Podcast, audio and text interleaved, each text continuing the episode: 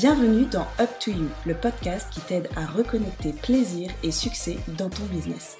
Je suis Mélanie Esnard et j'accompagne les femmes entrepreneurs à oser incarner leur vérité et créer une activité qui leur ressemble et qui les fait vibrer. Je m'appelle Géraldine Pichonnet, je suis coach de vie spécialisée en neurosciences et j'accompagne les femmes à se révéler et à prendre le pouvoir dans leur vie. Dans ce podcast, nous te partageons notre vision de l'entrepreneuriat ainsi que des interviews de professionnels inspirants qui osent entreprendre selon leur propre code. Notre but est de te montrer que tout est possible et qu'il suffit d'y croire et d'oser. Alors, prête à réaliser tes rêves? It's up to you Si tu aimes ce podcast, nous t'invitons à t'abonner et à le partager. Hello tout le monde et bienvenue dans ce nouvel épisode du podcast Up to You. Salut Mélanie, salut Julia. Salut. Alors, aujourd'hui, Mélanie, on n'est pas toute seule. On a encore une très belle invitée qui s'appelle Julia et qui est la fondatrice du concept store bordelais Jorlia. Alors, Julia, merci d'avoir accepté l'invitation. Il était temps que tu viennes parce qu'avec Mélanie, je pense que ça fait à peu près six mois qu'on t'évoque dans différents podcasts. Ah bon? On a parlé de toi avec Marie Dou, avec Alice, avec Marie, euh, Marie Pili Photographie. Ah oui, c'est vrai. Oui, c'est vrai. Euh, peut-être bien avec Émilie Boriglione, avec Anna de l'échoppe de la Lune. Enfin, on t'a évoqué plein de fois. ah, mais c'est vrai que vous avez toute la team, donc forcément. voilà, il était temps que tu viennes parce que plein de fois on s'est dit Ah, mais je crois qu'on s'est rencontrés chez Jorlia, tu sais, Julia. Je suis Oui, bon, bah ok. Donc, c'est vrai, je crois que c'est vrai que je crois que vous êtes toutes rencontrées chez moi quasiment. Mais c'est vrai, en, plus. Mm. Oui, donc comme quoi tu as vraiment créé un vrai lieu de vie, un lieu, un lieu de rencontre, puisqu'on est la preuve que nous, on s'est toutes rencontrées chez toi. Exactement, c'est vrai. J'avais pas fait le lien, mais oui, c'est vrai. Bon, donc merci d'avoir accepté l'invitation parce que moi j'avais hâte que tu viennes nous raconter l'histoire de Jorlia, euh, ce magasin que je vois évoluer depuis maintenant cinq ans. Parce que donc, ce qui est, génial, c'est qu'on enregistre cet épisode la semaine où tu fêtes les cinq ans de ta boutique. Exactement, deux jours avant, très exactement. le, stress est à son comble. Et euh, moi, je pense que du coup, je suis arrivée dans les premiers mois de ta boutique sur Bordeaux. Donc, on s'est rencontrés assez vite. Donc, j'ai vu ton évolution en tant que copine. Euh, on avait aussi un peu travaillé ensemble du temps où je faisais des bijoux. Donc, euh, je trouve ça génial qu'au bout de cinq ans, tu viennes nous raconter ton parcours. Ce qui nous intéresserait, c'est que tu reviennes peut-être sur les débuts de parce que tu n'as pas toujours fait ça avant une autre vie professionnelle. Donc, si tu veux bien nous raconter Exactement. Ok, ça va être long. Enfin, je vais essayer de faire court. euh, bah déjà, aujourd'hui, j'ai 34 ans et euh, donc j'ai commencé mon professionnel en étant esthéticienne. Euh, ça n'a pas duré longtemps cette histoire. J'ai vite vu que c'était pas euh, là où j'allais m'épanouir le plus. Donc j'ai repris mes études. J'ai été dans les ressources humaines quelques temps. Et, euh, et, à un moment donné, je sentais que j'avais fait le tour. Enfin, le problème dans ma vie professionnelle, je m'ennuyais assez rapidement. Passer la phase d'apprentissage, je voyais plus rien d'intéressant. Et j'ai fait un bilan de compétences et euh, il en est ressorti qu'il était important que je puisse créer quelque chose. J'étais, ah ouais, bon, je voyais pas trop, puis ça me paraissait un peu loin, cette histoire.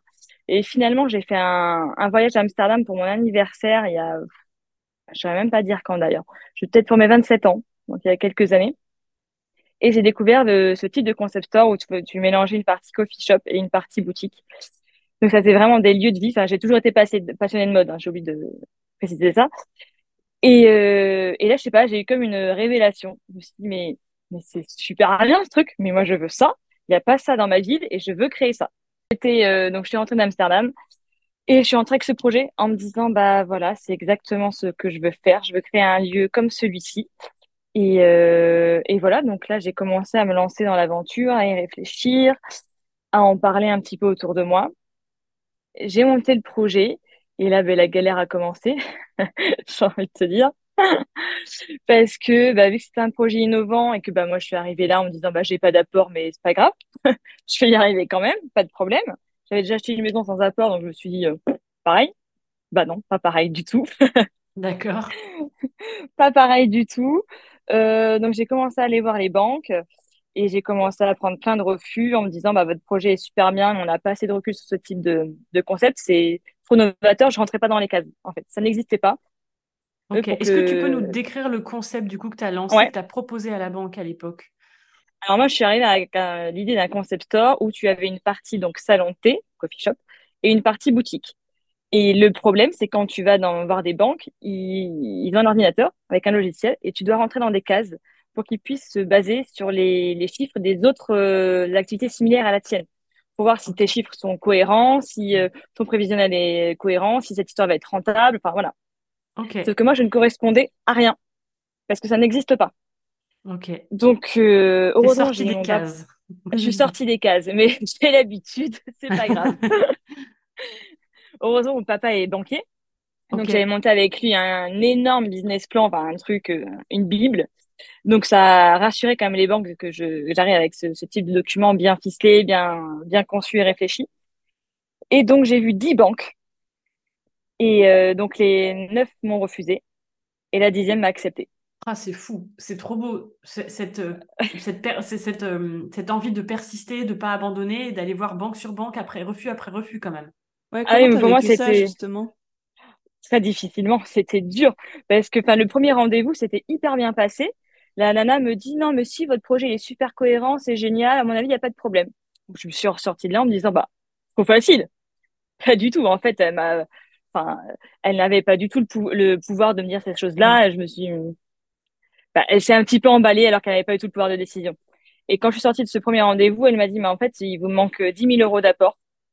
Ok, donc là, j'ai cherché de l'argent partout, j'ai gratté à toutes les portes, j'ai trouvé 10 000 euros de plus. Je sais même pas comment j'ai fait ça d'ailleurs, mais, euh, mais ça suffisait toujours pas. Il a fallu que je trouve en plus quasiment 15 000 euros de plus d'apport D'accord. Donc pour 25 000 qu'enfin, euh, ouais, pour qu'enfin une banque me dise oui. Donc je te dis la dixième. Vraiment, je m'en rappellerai le jour où elle m'a appelé parce que je me, j'étais sur Pôle Emploi, j'étais au boulot sur Pôle Emploi en train de me dire bon mais là je cherche autre chose. euh, Là c'est mort. Enfin, 10 banques, euh, ça y est. Enfin, faut que j'abandonne le projet, c'est foutu. Et elle m'a appelé à ce moment-là. Donc euh, waouh, je me suis dit bon ok, allez on y va. Et Parce ça a oui, duré combien de temps, en fait, ces, ces, ces recherches, en fait, parce que 10 banques, c'est beaucoup, et puis le temps, en fait, qu'ils reviennent sur ton dossier, qu'ils te donnent des réponses, etc., j'imagine que ça a duré quand même plusieurs mois. Ah oui, ça a duré plusieurs mois parce qu'avant d'aller voir la banque, euh, il faut d'abord trouver le local. Parce qu'il faut que tu arrives avec, faut qu'ils voient si ton emplacement euh, est cohérent, si, parce que ça correspond aux chiffres que tu, que tu envisages faire. Mm. Donc j'avais trouvé le local et j'avais peur que le local me passe sous le nez parce que c'était long. Donc ouais, ça a duré peut-être, euh, je crois, d'avril à juillet. C'était long, Ah ouais. très très long. Mm. Ouais, très très Ouais, long. Et c'est une fois que la... Ouais, faut être persévérant. hein. Ouais, c'est ta grande qualité, ça te sert dans il- cette activité, hein. Ah, ça c'est sûr. Ça c'est, tu peux pas faire sans, je pense. Mais je trouve que tu vois, d'avoir besoin d'argent, d'avoir, quand tu montes un projet tel que le mien, d'avoir besoin d'argent, ça te permet de d'aller profondément dans ton sujet. Tu vas tout parce que tu sais que les banques vont te challenger, vont te questionner, voir si tu connais ton projet sur le bout des doigts. Et d'avoir besoin de cet ap- de cet argent-là, il a fallu que j'aille euh, que je travaille le truc à fond, à fond. Je pense que si j'avais pas eu besoin de, de banque, peut-être que j'aurais moins travaillé mon projet. Franchement. Ok. Bon, comme quoi dans la vie, tout sert à- toujours à quelque chose, quoi. Bah, je pense. Honnêtement, je pense. Euh, et euh, ouais, donc voilà, donc la banque me dit oui, et ben, c'est parti, on signe le compromis. Et là, ben, l'aventure commence et la galère continue. Alors, quelle galère, enfin, pourquoi tu dis ça justement? Parce que déjà, c'est hyper stressant. Enfin, euh, tu, tu quittes un CDI, faut- je gagnais bien ma vie. Euh, tu dis, bon, ben vas-y, c'est parti, on y va, quoi. Ouais. Il y avait plein de En fait, travaux à faire dans quitté, ce... pardon, mais tu étais en CDI, tu as eu le Ouais. OK de la banque, tu avais trouvé un local, et à ce moment-là, tu as décidé de tout quitter. Tu pas fait ça en parallèle, en fait. Ah non, c'était impossible. C'était, non, non, j'étais déjà, euh, je bossais déjà à 35 heures, c'était impossible que je monte le projet en parallèle. Ouais. Non, par contre, j'avais négocié une rupture conventionnelle. Donc, ce qui m'assurait d'avoir euh, deux ans de chômage. Donc, déjà, ça t'enlève une petite, euh, Ouais. une petite, voilà, une petite soupape de, de secours au cas où. Ouais. Je crois que c'était Anna qui nous a dit euh, Pôle emploi, meilleur incubateur de France euh, pour les entreprises, hein, quand même. hein. C'est une chance. Non, hein. mais ça, c'est génial de pouvoir avoir le chômage pendant deux ans. Enfin, Ouais. sans ça, honnêtement, je pense que je ne me serais pas lancée. J'avais Mm. déjà acheté une maison, enfin, j'avais des traites à payer. Il me fallait absolument que j'ai euh, un salaire dès le début et je savais très bien, j'étais consciente que je ne me paierais pas le dé- au début. Enfin, je, je le savais très bien.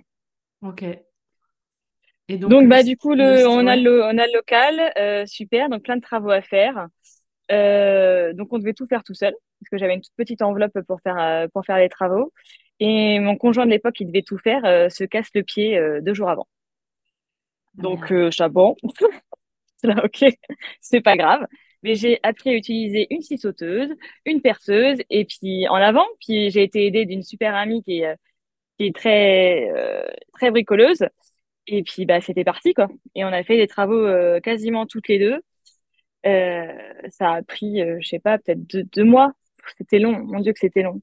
Enfin, j'ai pris du retard sur, coup, sur l'ouverture. Enfin, c'était super stressant. Mais j'avais ce qui me ressemblait. Donc, c'était, c'était chouette. Ouais. Et voilà, on ouvre. C'est génial. Je m'éclate. Et 15 jours après, bah, il y a les gilets jaunes. c'est 15 jours après? 15 jours après.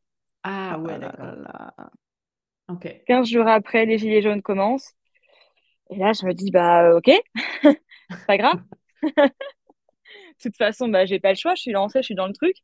Et ça a été super difficile, super dur parce que tout, moi, je suis vraiment, je suis à côté de la mairie de Bordeaux.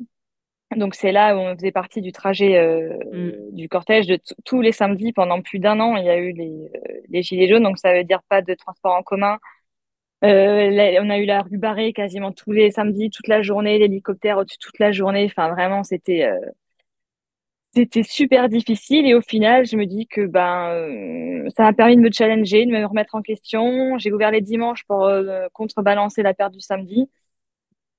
Et ben, je pense que j'ai nettement moins progressé que. Enfin, j'ai pas progressé aussi vite qu'il aurait, que ça aurait pu être le cas s'il n'y avait pas eu tout ça. Mais je me dis au final, je préfère avoir eu ça au début de mon parcours que je voyais d'autres entreprises, d'autres commerces qui étaient là installés depuis longtemps, qui avaient des salariés, qui, avaient, qui étaient habitués à un certain chiffre d'affaires, qui voyaient tout se casser la gueule, qui ont été obligés de licencier. Enfin, moi, du coup, j'ai pas vécu ça. Pour moi, j'étais, euh, c'était l'inconnu. Donc, je faisais des chiffres qui étaient pas terribles, mais je me disais, bon, bah, enfin, je savais pas ce que ça pouvait être autre, je voyais pas comment c'était autrement. Donc, euh, donc, j'ai eu une très belle progression. Et voilà, ça a permis ça. du coup, les gilets jaunes. Et euh... oui, dis-moi. Non, non, et du coup, les, cette histoire de gilets jaunes, enfin, toi, sur ton, ta boutique, tu as ressenti les effets pendant combien de temps, en fait, pendant combien de mois, parce que ça se compte en mois ah, En année même, pendant plus, pendant plus d'un an. Ah ouais, d'accord. Ok, quand même. Hein. Pendant plus d'un an, tous les samedis étaient pourris. Ok, c'est dur. Comment tu as fait pour traverser tout ça? Parce que tu sortais de, ton, de ta galère avec les banques. Là, tu, tu, tu fais les travaux euh, toute seule ou avec une copine. Ensuite, t'enchaînes avec les gilets jaunes. Comment tu gardes la foi en fait? Comment tu pètes pas un plomb et à te dire euh, je vais tout, je vais tout lâcher en fait? C'est pas possible.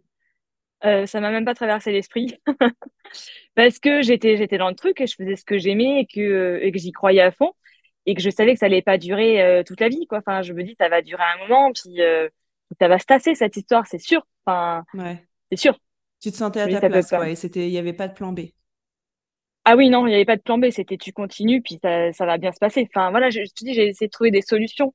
J'ai ouvert dimanche. Ça a permis de contrebalancer quand même euh, le chiffre d'affaires. Et, et, du coup les gens pouvaient venir parce qu'il y a plein de gens qui voulaient punir le samedi qui avaient peur qui s'étaient retrouvés dans les manifs. Enfin, c'était l'enfer. Ouais. Et Donc, bah, voilà, j'ai fait comme ça.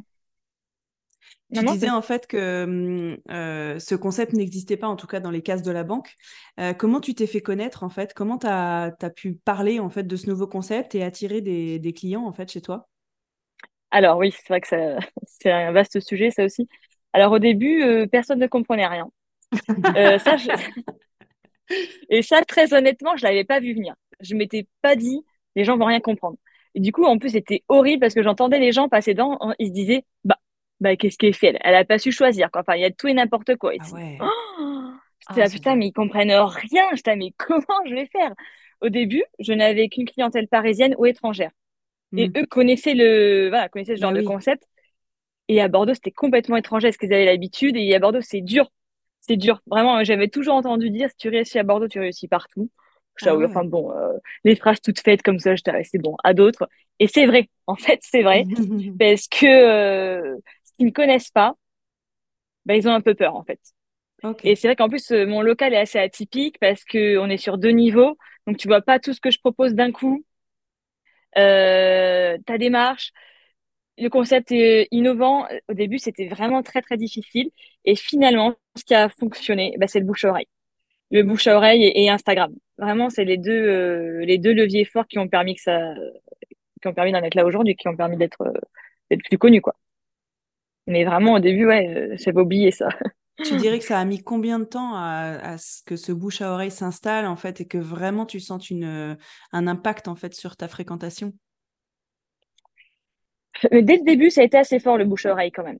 Dès le début, j'avais pas... mais là encore aujourd'hui, beaucoup, beaucoup aujourd'hui.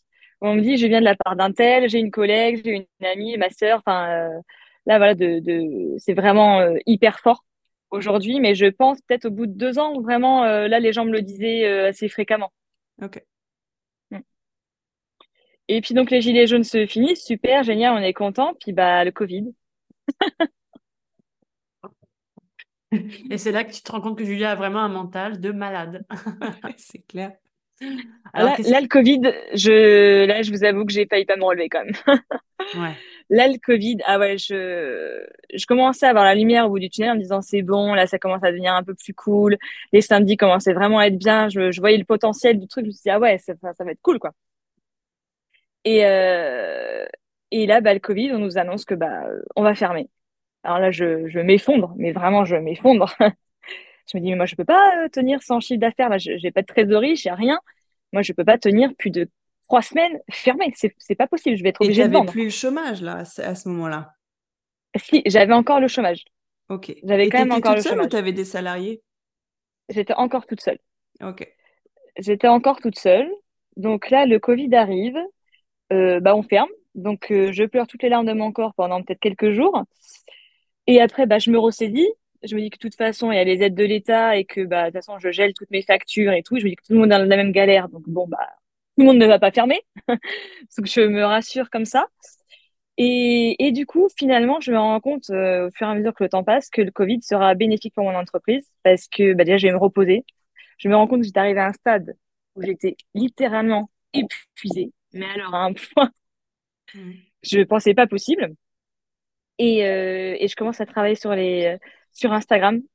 À l'époque, j'étais pas du tout à l'aise avec le concept. Euh, j'étais consommatrice d'Instagram, mais pas du tout actrice. Enfin, je me montrais pas du tout. Je pas. C'est pas du tout mon truc. Vraiment pas à l'aise avec le sujet. Et finalement, bah, euh, obligée pour garder le contact avec ses clientes et tout, et euh, essayer que tout ça ne serve pas à rien, que quand ça réouvre, on puisse toujours être là.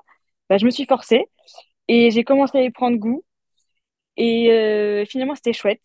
Et grâce au Covid, il y a eu des aides de l'État. J'ai pu embaucher ma première salariée. Et après, c'était génial. Et après, on est parti vers le retour de Covid. Enfin, non, c'était génial. Je m'emballe peut-être un peu. Je suis très optimiste comme fille, mais. on l'a remarqué. C'est ta force aussi, ça. peut-être aussi. Il y a la résilience, certainement. Ouais. Et du coup, bah non, on réouvre et c'est chouette parce que du coup, j'ai une salariée, on est deux, elle est super. Elle est très créative, elle est force de proposition. Et, euh, et là, un Jorlia 2.0 euh, sort. Et c'est, ouais, si, c'est génial. Franchement, c'est génial. Euh...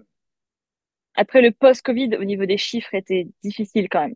Une fois que toute cette solidarité a été passée, euh, on a des petites entreprises, tout ça, c'est super. Ou d'un moment, tout le monde n'en avait plus rien à foutre.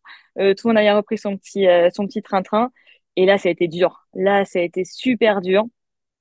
Et puis, bah, on a continué à se battre, à se challenger, à faire des nouvelles choses, des nouvelles propositions, des événements, travailler plus dur. Et ça fonctionne. et, voilà. et, tu dis on parce que le gros cap que tu as passé aussi sorti de Covid, c'est que tu as commencé à embaucher. Exactement. Exactement. Depuis du coup la fin du euh, la fin du premier confinement ou deuxième, je sais plus trop, je m'en me rappelle plus trop des dates.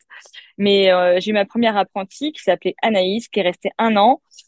Après, il y a eu Romane qui est aussi resté un an. Et aujourd'hui, il y a Flora qui est là depuis un an.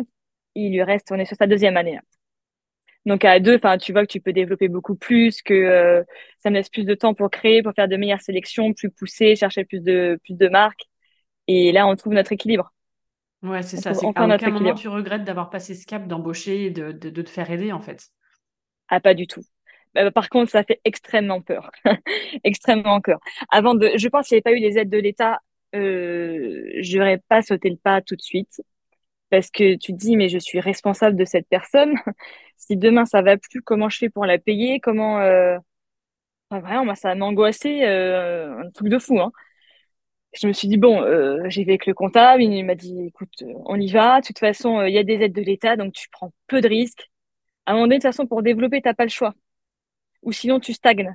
Quand mmh. tu es tout seul, surtout moi avec une boutique sur deux niveaux, j'avais pas le choix. Bah ouais. J'avais pas le choix que d'être plusieurs.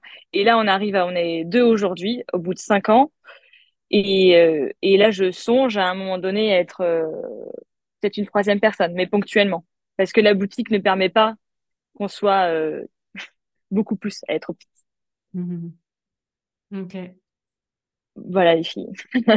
Je crois que j'ai résumé ces cinq années assez brièvement, mais euh, Oui, bah de tempête, de désillusion, mais de rebondissement, de remise en question.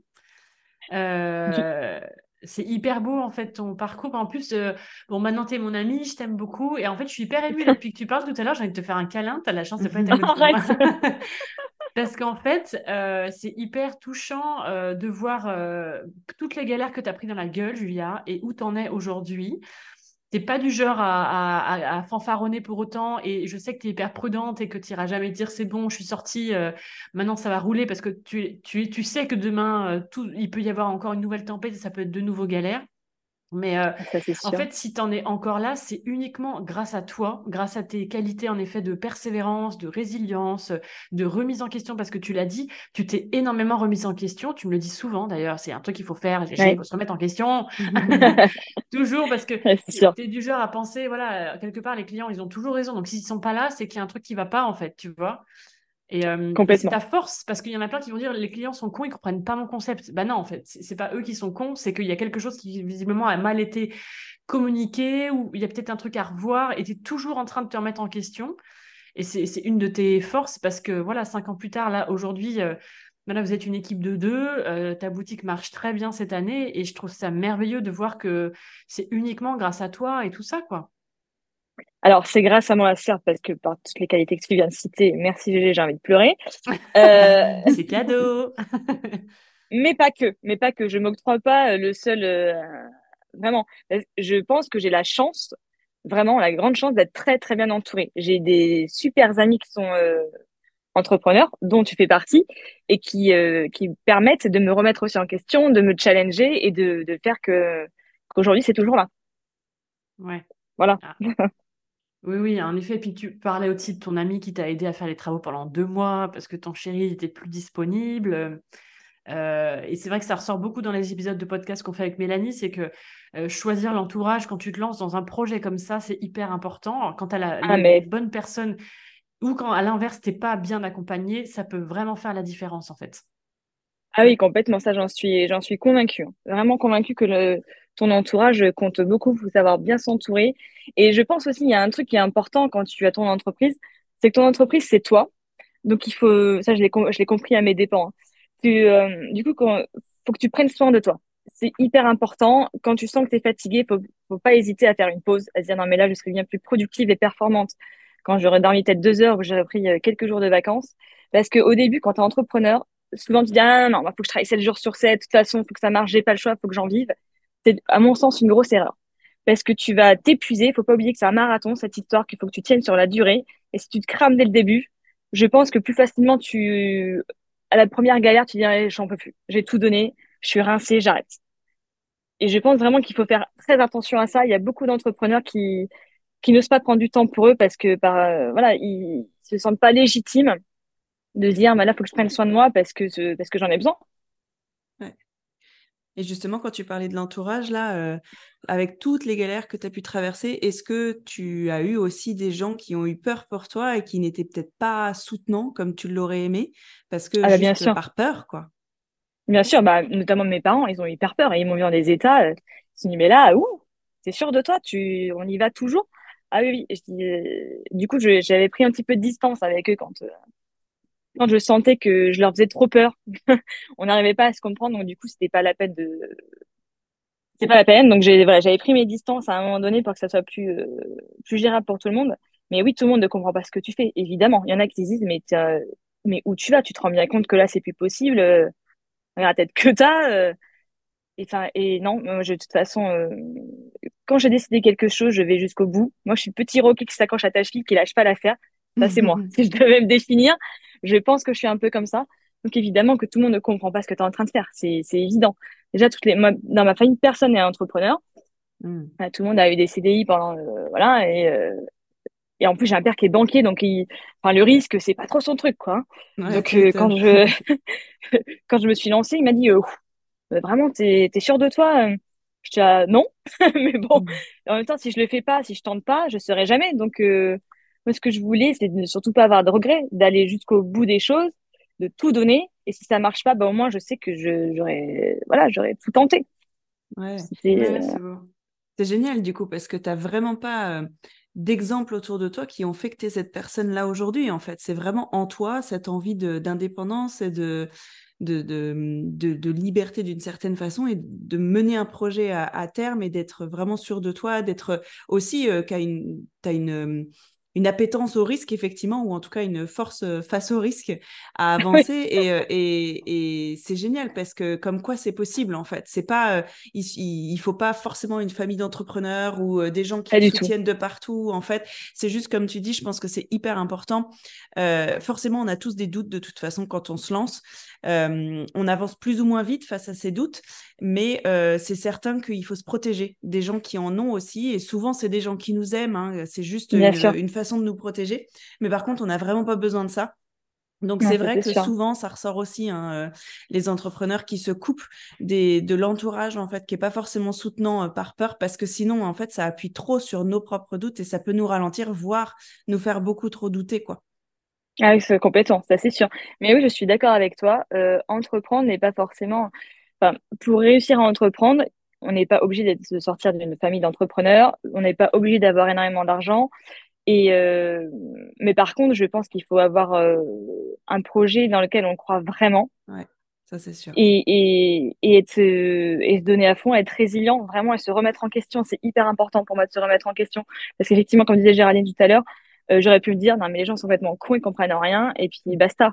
Bah non, non, non, il n'y a pas tout Bordeaux qui est con, en fait. il y en avait certainement quelques-uns dans le lot, mais, euh, mais non, c'est pas le cas. Enfin, faut justement se. quand il y a des mauvaises journées, je dis à chaque fois à mes salariés, je fais bon, qu'est-ce qu'on a fait qui ne va pas aujourd'hui? Enfin, parce qu'a priori, euh, hier ça a bien marché, aujourd'hui non. Donc, tu essaies d'éliminer tous les facteurs bah, sociaux, environnementaux, tout ça. Je dis bah, peut-être qu'on a mal fait la vitrine. Peut-être qu'aujourd'hui, euh, on était moins souriante. Peut-être qu'on a moins. Euh, et du coup, quand il y a des mauvaises journées comme ça, souvent, je rechange tout le magasin. Je rechange les vitrines, je rechange les facings, je rechange le merch, je, voilà, je modifie tout pour voir si ça fonctionne. Et, euh, et généralement, c'est comme ça que tu vois ce qui marche et ce qui marche pas. Mais c'est long et il faut être persévérant parce que sinon, euh, sinon tu lâches l'affaire assez vite, hein, ça c'est sûr. Hein. Et, et, pour rebondir sur, sur, un sujet qui est aussi un peu euh, tabou, euh, mais je sais qu'avec toi, on peut en parler, enfin, sauf si tu me diras mmh. non. Dis-moi. Euh, parce qu'on parlait de l'entourage qui a eu peur pour toi, etc. Et, même nous, tes amis, c'est pas qu'on a eu peur pour toi, mais j'avoue qu'il y a un moment, et je pense que c'est là où, enfin, moi, je parlais en mon nom parce que j'en ai pas parlé avec les autres, mais moi, c'est là où tu me bluffes, Julia. C'est que même moi, il y a un moment, j'ai douté du fait qu'un jour, tu allais y arriver parce que, pour être très honnête, tu, tu commences à en vivre seulement cette année, hein, si je dis pas de conneries. Ouais. Ah oui, tout à fait. Je ça, correctement. Et, et, moi, j'avoue qu'il y a un moment, parce que tu sais, j'ai le discours en tête que j'ai entendu quand je me suis lancée, parce que j'ai fait la formation à la Chambre des métiers de l'artisanat, qui tout le monde te dit, au bout de trois ans, tu te poses et tu vois si tu dois continuer ou si tu dois arrêter. Mais c'est au bout de trois ans, c'est le moment toujours de faire un bilan et de décider si c'est viable ou si on arrête.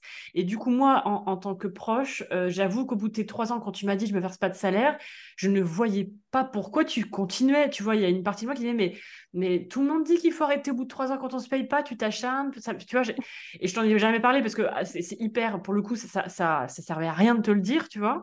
Enfin, je crois pas qu'on en ait parlé, mais c'est. Euh, non, je crois pas. J'étais un peu inquiète en mode, mais est-ce que c'est pas du temps perdu? Est-ce que c'est pas foutu, quoi? Et en fait. Mais je, non, pardon, je te coupe pas. Vas-y, je te répondrai après. ça vient aborder un point qui, je pense, du coup, alors moi, du coup, tu as cassé une croyance chez moi, parce que cette fameuse phrase de merde de au bout de trois ans, il faut faire un point. Encore une fois, ça fait partie des croyances et des grandes vérités que les gens nous disent, mais que tu es la preuve qu'en fait, euh, bah, c'est pas vrai. Des fois, il faut se laisser plus de temps.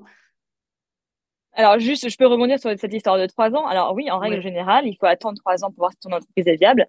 Sauf que moi, j'ai eu les trois pires années du commerce où il y a eu mm des Gilets jaunes, un, mouvement quand même social qui a été euh, national et ça a été une catastrophe. Mm. Ça a été très suivi, c'était une catastrophe pour beaucoup, beaucoup d'entreprises. Et après, j'ai eu une épidémie mondiale. Donc, si tu veux, ça remet un peu en perspective l'histoire de ces trois ans. C'est vrai. Euh, voilà. Mais au-delà de ça, donc toi, c'est vrai que, bon, forcément, c'était chaud. Mais euh, c'est un message aussi, je pense que du coup, qui est intéressant de passer parce que tu exemple même qu'en fait, chacun son rythme, les gars parce que je sais que du coup, tout le monde se met un peu cette pression pour en vivre au bout de deux ou trois ans, etc. Et en fait, des fois, il y a des choses qui prennent du temps et ça rend pas moins beau la réussite de Julia parce que toi, tu es arrivé à en vivre au bout de cinq ans, ça, ça la rend pas moins euh, intéressante. Ça, enfin, en fait, voilà, euh, euh, je pense que tu es la preuve que bah, des fois, juste, faut sortir de cette croyance-là et se laisser le temps quand on y croit et que ton, toi, on est persuadé qu'en t'accrochant et parce qu'il y a eu des circonstances extérieures qui te dépassaient, etc., que ça valait le coup de persister, ben moi, c'est en ça où je, je t'admire, c'est que moi, moi, je pense au bout de trois ans, j'aurais abandonné certainement à ta place. Et toi, tu as dit non, moi, je, je, ça va le faire, je m'accroche. Mm. Et, voilà, et je pense que c'est un message qui peut être cool à passer aussi, c'est de vous dire, euh, sortez de cette croyance-là si vous l'avez, vous aussi, aux personnes qui nous écoutent, parce que tu es la preuve que bah voilà, tu laissais plus de temps et tu as bien fait, Julia, parce qu'en fait, aujourd'hui, tu en vis, aujourd'hui, ça marche bien, et, euh, et en fait, chacun son rythme finalement. Oui, c'est sûr, chacun son rythme. Et voilà, je te redis, euh, moi, c'est les trois premières années ont été vraiment difficiles par tout ce que je t'ai expliqué.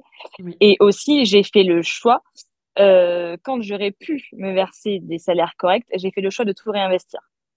Voilà, mmh. ça, ça a été mon choix parce que je voulais grandir plus vite et que j'avais peur d'enlever de l'argent de cette société.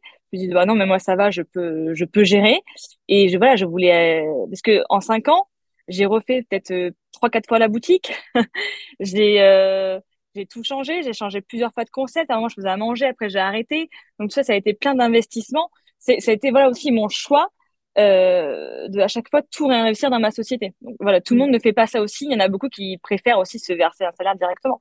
Mais voilà, ça, c'est chacun son chacun ce qui fait comme il peut, comme il veut, euh, comme il sent, quoi. Moi, je sentais qu'il fallait que ça soit comme ça. Ouais, ouais. Et du coup, j'en profite pour rebondir sur ce que tu dit parce que c'est un autre message qui peut être intéressant à entendre. C'est que ton entreprise en cinq ans, c'est la preuve que ça n'a pas été une ligne droite. Genre, j'ai un concept, je le ah lance, ça marche, fin de l'histoire. En fait, on n'arrête pas de dire avec Mélanie, arrêtez de penser que ça va être une autoroute, l'entrepreneuriat, et que ça va être ligne droite. En fait, l'entrepreneuriat, c'est tout le temps des chemins où tu fais un c'est sûr. Tu, rebondis, tu, du coup, tu pars à gauche, finalement, tu repars à droite. Et tu vois, je me rappelle qu'en effet, tu avais testé de commencer à faire des plats, à manger le midi, mmh. tu as lancé le truc, tu as arrêté, tu as réajusté sur d'autres trucs. La déco, tu l'as revu plusieurs fois. Et aujourd'hui, là, tu as un concept. Enfin, moi, je suis hyper fière du concept que tu as. Te l'ai dit l'autre jour quand on allait courir. Mm. Parce que je trouve que ta boîte, elle a vraiment maintenant une identité et c'est chez toi quand on vient chez toi. Et je trouve que ça ne ressemble à aucune autre boutique de Bordeaux, ce que tu proposes. Et c'est hyper euh, réfléchi. Enfin voilà, moi, moi j'adore l'identité maintenant de ce que tu es devenu. Mais ça t'a pris cinq ans en fait. Bah oui, je pense que j'ai aussi grandi avec, euh, avec la boutique en fait. Je me suis cherchée, savoir ce qui, ce qui marchait, ce qui marchait plus, qui, euh, est-ce que les, les, plats, ça fonctionnait très bien. Je m'étais associée justement à Émilie Boréglione, qui est naturopathe. On avait créé des recettes. C'était génial. Hein. Mais en fait, euh, toute seule, avec mmh. le concept que j'avais, c'était c'était pas possible. Et j'ai arrêté au confinement d'ailleurs. Et c'est à ce moment-là que je me suis rendu compte à quel point j'étais épuisée et que je ne mmh. pouvais pas tout faire pour que ça fonctionne. Enfin, un moment donné, faut, voilà, faut faire des choix aussi. On peut pas, euh, on n'est qu'une personne, on n'est qu'un être humain, on peut pas tout faire. Hein. Donc, euh, faut savoir à un moment donné se poser, réfléchir et faire les bons choix, quoi.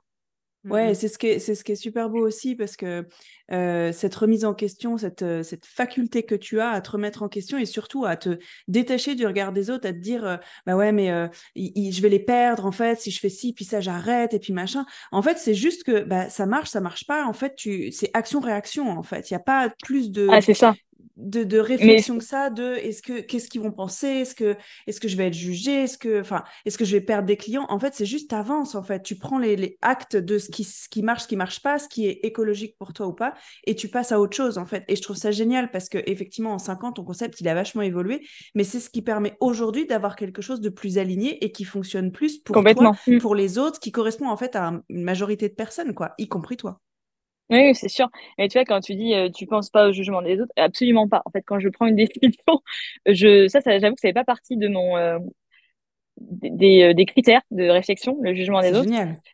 Euh, bah, je sais pas si c'est génial, mais en tout cas, c'est comme ça que je fonctionne. Et c'est surtout que j'ai été obligée de, de, faire comme ça.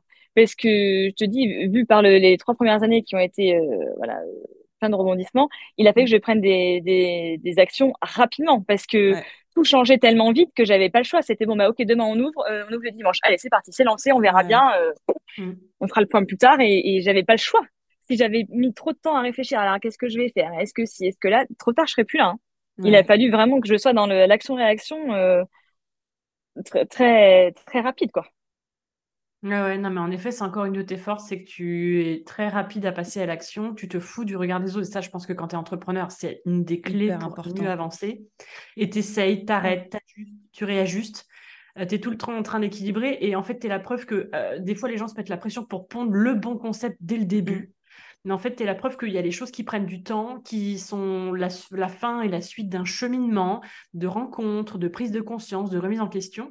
Et voilà, et toi, la vraie identité de Jorlia, elle est apparue finalement là cette année, en fait. Donc, il euh, ne faut pas tout le temps se mettre la pression à vouloir sortir euh, un concept euh, qui soit parfait. Moi, je pense souvent que ça, ça vient avec le chemin, justement, dans ta boîte, en fait. Ben, ça grandit avec toi, en fait. C'est ça. Au début, tu as, une idée un peu voilà, du, du, truc. Et puis après, il y a la réalité. Hein. Je sais bien qu'entre le, entre la théorie et la pratique, souvent il y a un monde, hein, et c'est la vérité. Euh, tu mm. arrives avec ton idée, tu dis bah voilà, ça va être comme ça, puis finalement, bah tu vois, les Bordelais comprenaient rien au truc, il a fallu que je me réadapte, que je change ma com en permanence. Mais au début, mais je sais pas combien de fois j'ai changé les vitrines, mais je sais pas combien de fois j'ai changé les euh, ce que je mettais devant, ce que je mettais en avant. Je mais à un bout d'un moment, ils vont comprendre quand même. Je ils vont comprendre. Je disais, c'est mm. pas possible, c'est quand même pas compliqué. Et puis, bah, au bout d'un moment, euh, on a trouvé la, euh, la bonne recette qui fait qu'ils comprenaient enfin. Et aujourd'hui, je pense qu'il y a plus. Enfin, si, encore aujourd'hui, on dit Ah, il y a en bas. Bon, là, si vous faites exprès, en fait, au bout d'un moment, c'est marqué partout. euh... vous faites pas beaucoup d'efforts, les gars. Mais euh, on nous le dit encore un peu, mais c'est quand même, ça reste quand même anecdotique par rapport à ce que c'était au début. ok. Donc, on a une petite question de rituel dans le podcast. Euh, qu'est-ce que tu dirais à la Julia euh, qui était en CDI en fait, qui était euh, voilà à des années-lumière de penser qu'elle allait lancer un, concept comme ça, ou alors peut-être que tu as toujours eu envie au fond de toi de, faire quelque chose à ton compte, mais en tout cas la Julia qui était en CDI quoi, qui était salariée, qu'est-ce que tu lui dirais avec ces cinq années là d'expérience et de recul?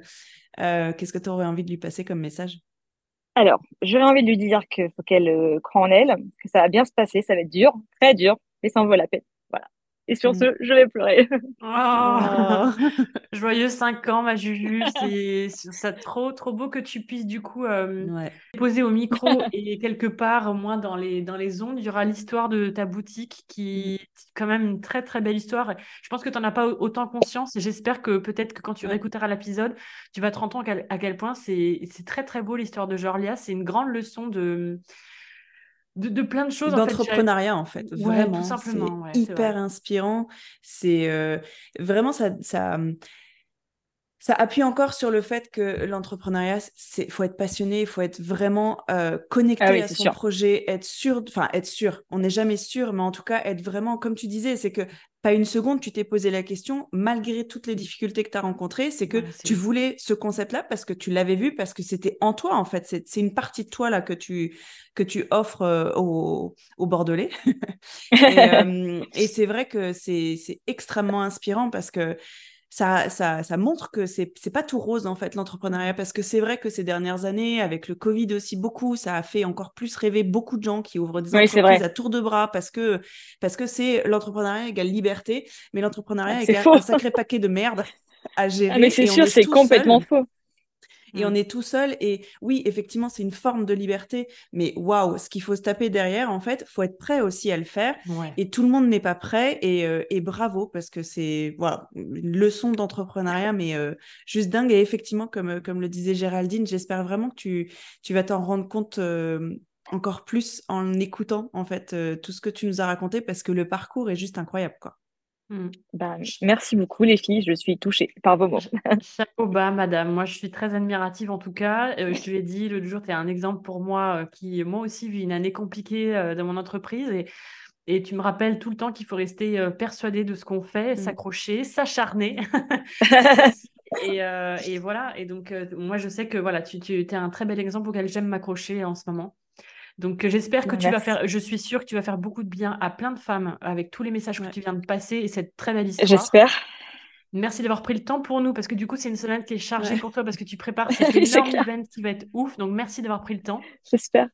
Bah, merci, vraiment merci à vous deux de m'avoir euh, laissé l'opportunité de raconter mon histoire. C'était euh, chouette. J'espère que, j'espère que ça aidera quelques entrepreneurs. Ouais. Sûr. Et rendez-vous dans 5 ans, ma Juju pour raconter ah, la suite. oh putain, on espère. Merci de nous avoir écoutés. Si ce podcast te plaît, n'hésite pas à le noter et à laisser un commentaire sur ta plateforme de podcast préférée. C'est le meilleur moyen de nous soutenir. À bientôt pour un prochain épisode et d'ici là, prends soin de tes rêves.